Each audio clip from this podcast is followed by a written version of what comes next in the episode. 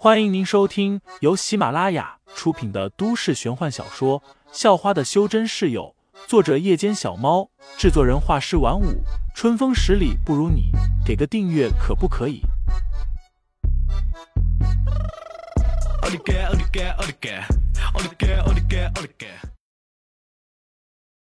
第二十八章，无欲方卓下。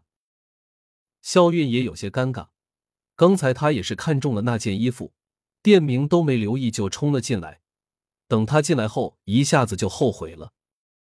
这店里有不少人，个个都是一身名牌的有钱人，负责招待的店员也不少。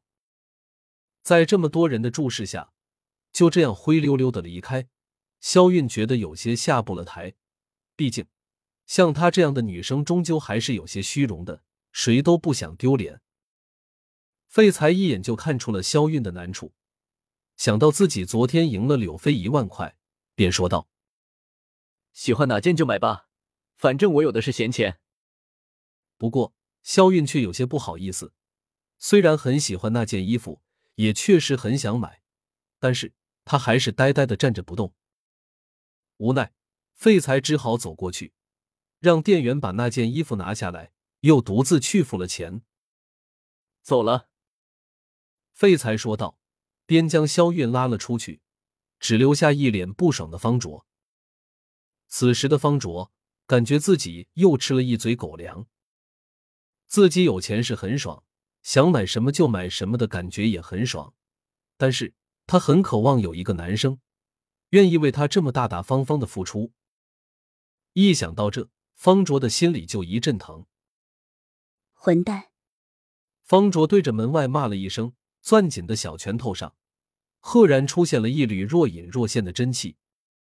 确实，他也是一名修真者，而且身出名门，一个传承了上千年的修真家族。这个家族族规无比严格，所修的功法也极为独特。族内的子弟，无论男女，在修炼至那气境之前，都不允许破身，违反者一律废除修为。同时逐出族门。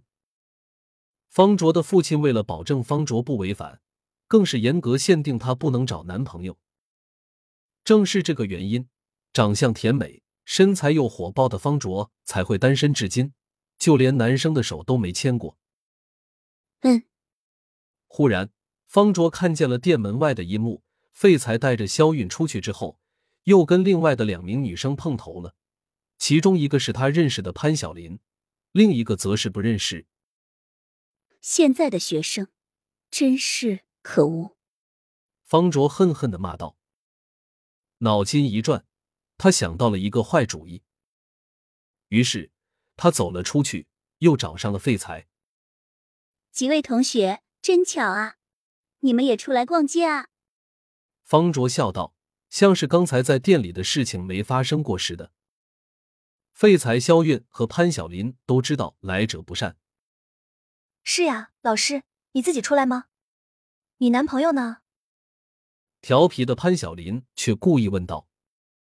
潘晓林的消息很灵通，从别人那里打听到，这个方卓老师一直以来都没有过男朋友，打娘胎开始就单身到了现在。方卓强忍住心中的怒火，摆出一副可怜的模样，说道。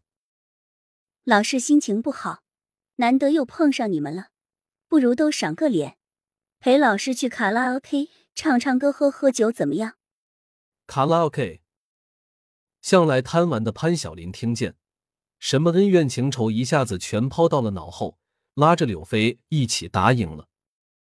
废材和肖韵也无奈，只好答应了。不过废材却很警惕，这个方卓又小气，脾气又大。肯定不安好心。